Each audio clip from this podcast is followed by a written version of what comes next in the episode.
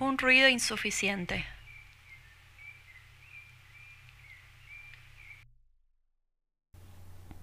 Santos Locos no es la primera editorial, y en rigor, de verdad no será la última. Santos Locos surge con la idea de dejar atrás las ediciones de autor, la peregrinación de editorial en editorial, y así volver a pensar en poesía como quien no puede dejar de leerla, y más importante aún, como quien no puede dejar de escribirla.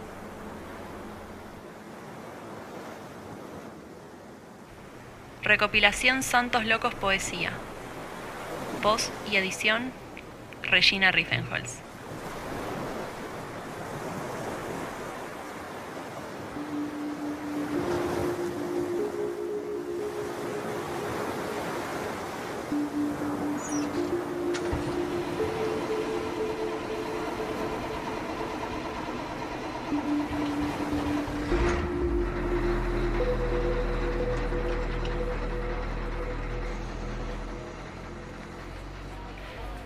Ilusión de la larga noche. Inés Creplac. Inequidades. Hay nudos en la panza que no son cualquier sensación. Temblores y vibraciones te recuerdan con la fuerza de una puñalada que hay cosas en este mundo que no se equilibran bien. Esa noche mientras sentía que me moría, un hombre despedía a su compañera. Tres autos chocaban. Una estrella brillaba sobre el cielo de Buenos Aires. En tu casa había una fiesta y mis vecinos hacían el amor como dos adolescentes desaforados.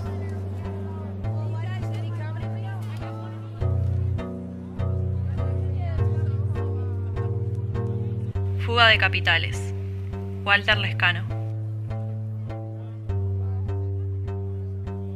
¿Falta mucho para que explote ese calefón? El descubrimiento del fuego, el encendedor y el gas mortifican mis sentidos. No voy a sobrevivir.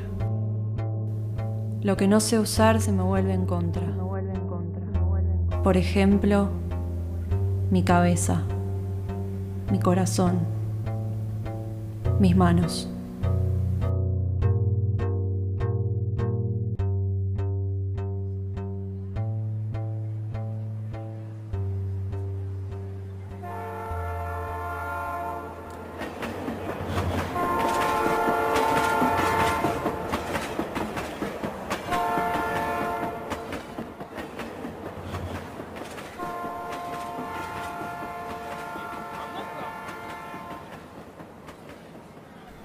Mi novia me preguntó si ya resolví los misterios universales de la existencia. Yo estaba leyendo la obra completa de Joaquín O. Gianuzzi y tuve que dejarlo por un momento. Estamos en un tren camino a Montegrande donde nos esperan amigos y asado. Los misterios universales de la existencia. Trato de ubicarme. Es un día soleado después de las 14. Estoy con unos chupines y una remera de los Clash mientras los vendedores ambulantes, los pasajeros que hablan fuerte y los cantantes de covers no me dejan volver a la obra completa de Joaquín O. Gianuzzi. ¿Cuáles son entonces los misterios universales de la existencia? Alguien vende chocolates. Decidí comprar algunos para no caer al asado con las manos vacías y llevar un postre. Ahora tengo marca, prestigio, calidad. Los misterios universales de la existencia. Una señora con tres niños alrededor me pide el asiento. Se lo doy. Salimos de Constitución hace un rato y ahora estamos llegando a Temperley. Faltan cuatro estaciones más, me avisa mi novia. Le mando un mensaje a mi amigo para que vaya a buscarme a la estación. Misterios universales de la existencia. Me quedo mirando los rieles y escuchando ese ruido.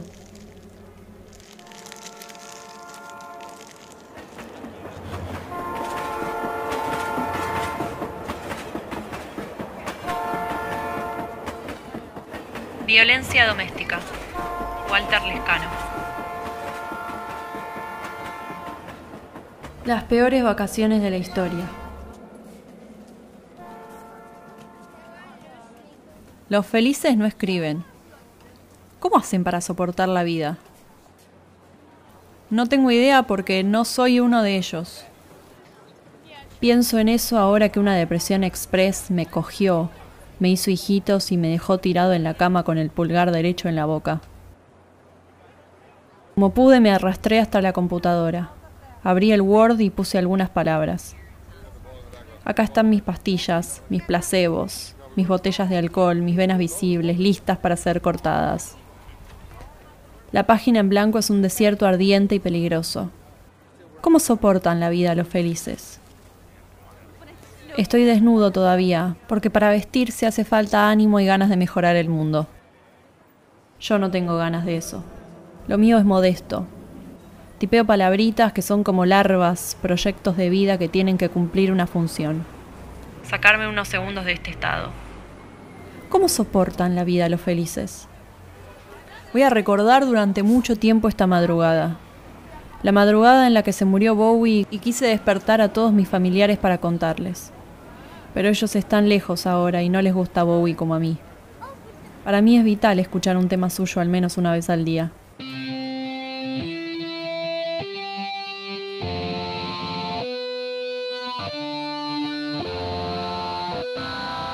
Ahora él ya no está y yo sí. Yo sí. Y eso, por donde lo mires, es una injusticia. All the Young Judes en la oscuridad. ¿Cómo soportan la vida los felices? Este poema se me escapa. Las gotitas de sudor caen en el teclado cerca de las miguitas de pan. ¿Qué estoy queriendo decir? Que el calor es un espanto, que mis sueños adolescentes se convirtieron en pesadillas, que hoy se volvió a su planeta alguien hermoso, que el rock está vivo, que tengo ganas de escribir algo decente. ¿En serio? ¿Es eso? ¿Cómo soportan la vida los felices? Enero en Buenos Aires con mucho cemento alrededor, sin un peso ni aire acondicionado. Estas son las peores vacaciones de la historia y el planeta sigue siendo un lugar solitario. Sin embargo, hay una cerveza en la heladera que me dice, no te vayas.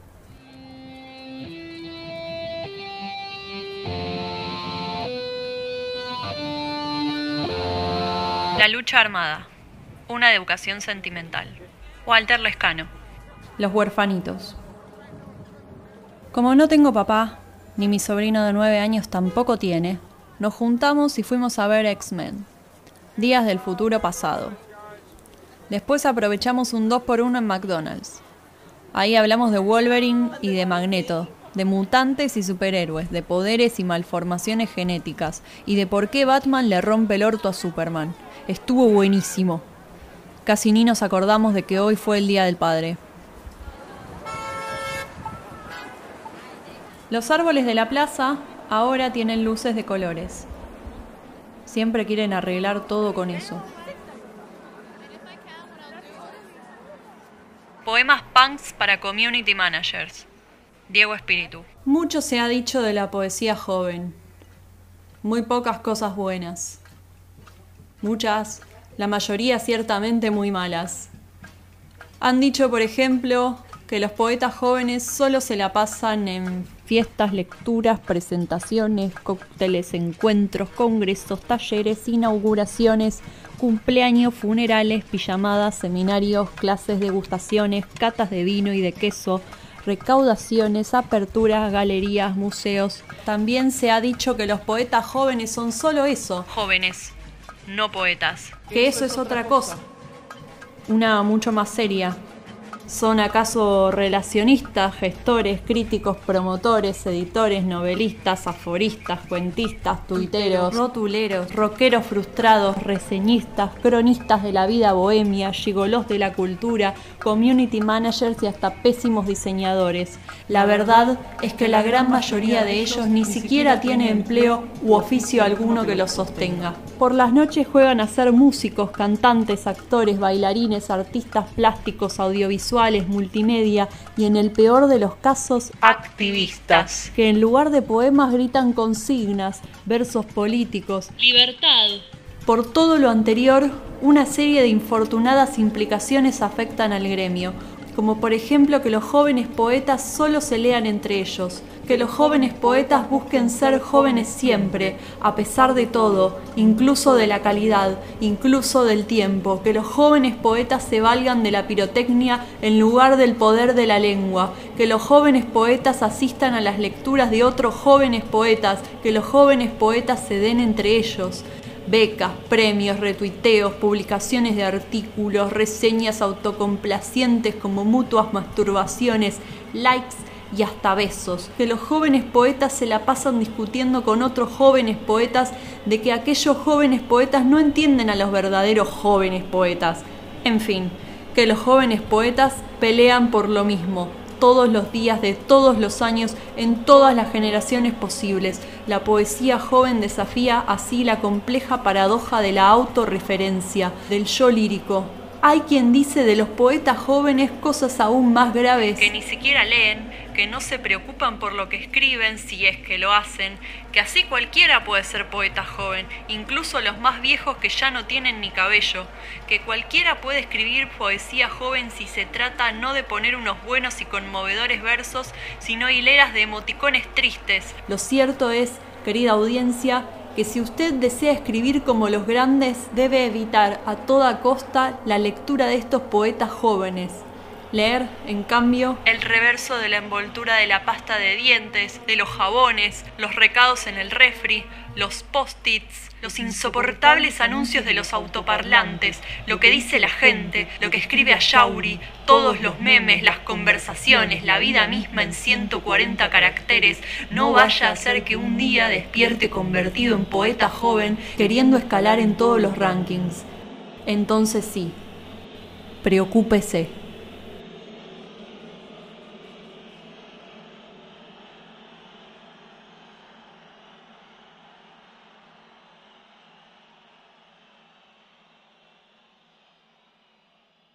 Error 404. Donde se lee poema, debe leerse cualquier cosa. Donde se lee fractura, debe leerse glitch. Donde se lee crítica, debe leerse ad hominem. Donde se lee memoria, debe leerse muerte. Donde se lee apropiación, debe leerse Remix Tecno. Donde se lee todos, debe leerse uno. Donde se lee yo, debe leerse otro. Donde se lee iglesia, debe leerse dogma. Donde se lee cerveza, debe leerse madrugada. Donde se lee poesía, debe leerse mundo. Donde se lee debe ser otro país distinto a este.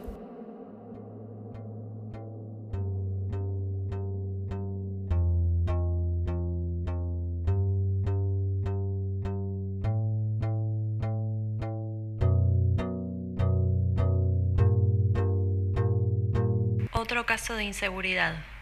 Patricia González López. Me va bien porque soy linda. Leen lo que escribo porque soy simpática. Me invitan a leer porque los caliento. Me hacen notas porque trabajo para el poder. Me recomiendan porque soy buena persona. Meditan porque seguro me los cogí.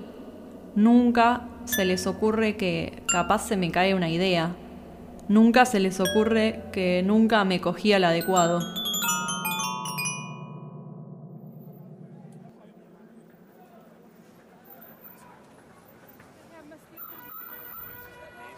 Un alajero sin terminar. Gabriela Lucy. No escribir. No escribir podría ser un viaje a ver a tu madre que está muriendo en el geriátrico, pero cuando llegas está viva. No escribir es tener una peluquería y que tus amigos sanos te visiten. No escribir es cuando a los hombres no les crecen tetas. No escribir es cuando tu abuela no te lastima con el peine. No escribir es no creer en la revolución. No escribir es irte a tiempo. No escribir podría ser como vivir en un pueblo sin conocer al enterrador. No escribir es estar bien en Berlín. No escribir es separar tu historia de la de tus cigarrillos. No escribir es cuando el taxista que te lleva no se parece al anterior. No escribir es recordar a todos tus amores.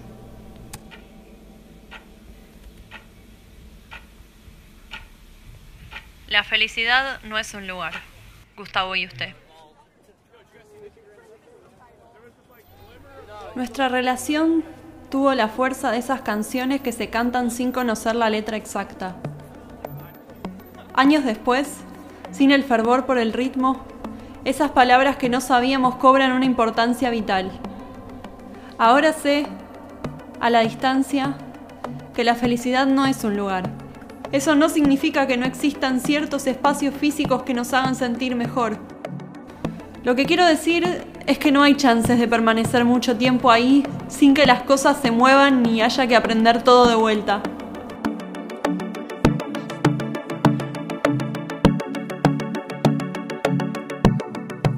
Un alajero sin terminar. Gabriela Lucy. Cosas que pienso.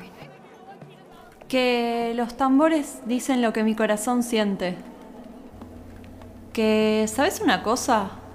No tenemos tanto tiempo. Que son relindas las telas de las banderas. Que se hizo de noche y no paran de entrar columnas a la plaza. Que hay un perro con un corte en el lomo y tres personas intentan curarlo sin ser veterinarios, usando azúcar, un aerosol y la gotita. Que somos muchos que el amor es lindo, que no hay nada mejor que comer la comida de la calle, que la calle es nuestra, que las latitas valen como cuatro pesos el kilo y vale la pena juntarlas.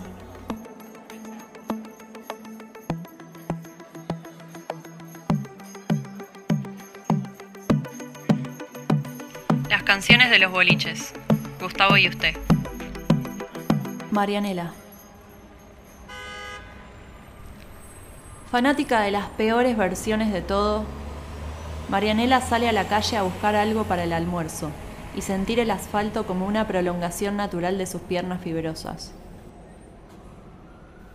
No la sorprende la quietud de un domingo que tarda en cargarse, ni el precio de las cosas, ni siquiera que otra vez haya dormido sola. Alguien que la quiso mucho una vez le sugirió que ella quizás no tenía sentimientos Marianela sabía que eso no era cierto, pero empezó a creérselo y ahora todas las cuadras que no tienen un tacho de basura le hacen sentir que carga más tiempo que el necesario lo que ya no necesita. Marianela avanza firme y decidida bajo el sol de la media mañana del abasto, con esa tranquilidad que da saber que nadie, nadie, nunca, en ningún lado, en ningún lado, en ningún lado, la está esperando. Manual de instrucciones. Gladys González.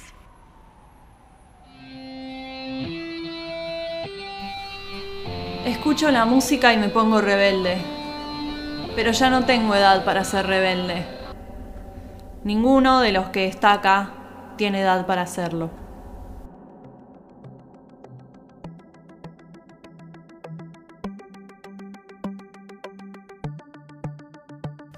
Soy el poema más cruel de la habitación. He vivido en casas vacías, con el techo partido por la mitad, sin dinero para comer, para lavar la ropa y conseguir un trabajo de medio tiempo en un centro comercial o en un supermercado, sin amigos a los que llamar por teléfono y decir, estoy destrozada. Mi día se reduce a sangrar en un espejo, boca abajo, mientras pasan los meses como un manual de primeros auxilios y se delatan los signos de tortura en el rostro tal como el moho en mi ropa.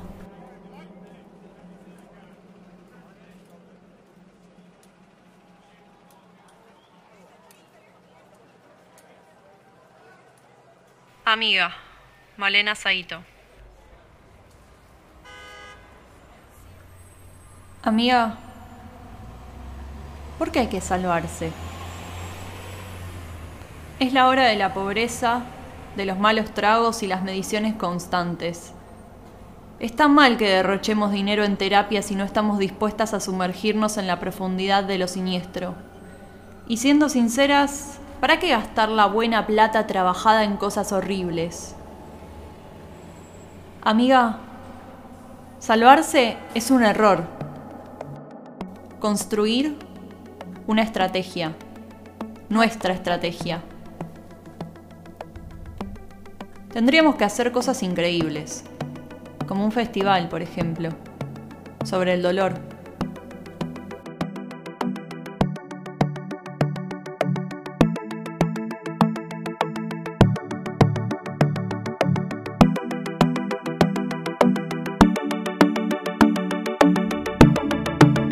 La sinceridad de un golpe. Paula Brecciaroli.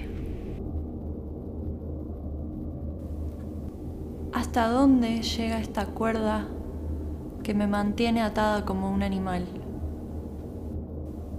¿Hasta dónde, sin que el cuerpo se disloque, se hiera, colapse?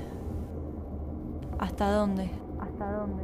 ¿Hasta dónde? ¿Con qué fuerza tengo que seguir tirando para llegar lo más lejos de mí que pueda? Para llegar lo más lejos de mí que pueda.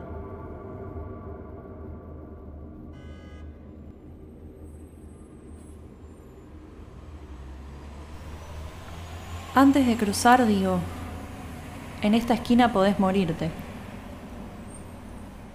Digo, mirá las vías que un tren puede pasarte por encima. Pero hoy me despierto en la mitad de la noche pensando qué precauciones podría tomar para no sentir. Para no sentir cada vez que nos miramos esa patada en el pecho. Esa tonelada hermosa de acero pasando sobre mi cuerpo. Que aún lo deja medio vivo. Que aún lo deja respirando. O boqueando. Con esa asfixia que conocen los peces mejor que yo.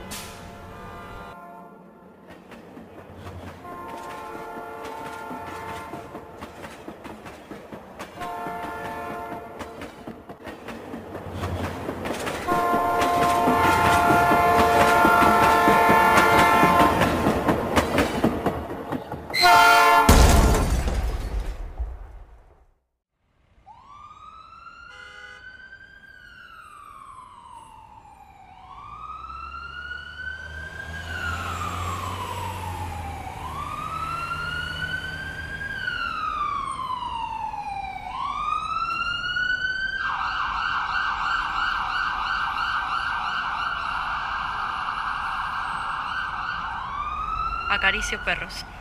Consuelo y tu raspe. Otoño. Después de recibir un mensaje que es un suelo de vidrios rotos o una despedida, apoyo mi dedo en la mancha de nacimiento del chico del que estoy enamorada. Pido un deseo y espero que una sirena se detenga, como ya lo hicieron el resto de las cosas.